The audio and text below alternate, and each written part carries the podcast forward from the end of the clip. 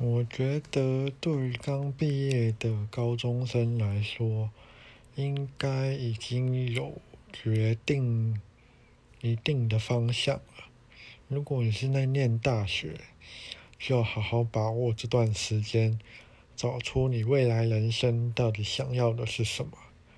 那虽然这个问题很复杂，可是我还是尽量简化。你想要的到底是兴趣呢，还是想要的是钱，或者是你想要呃比较悠闲的生活？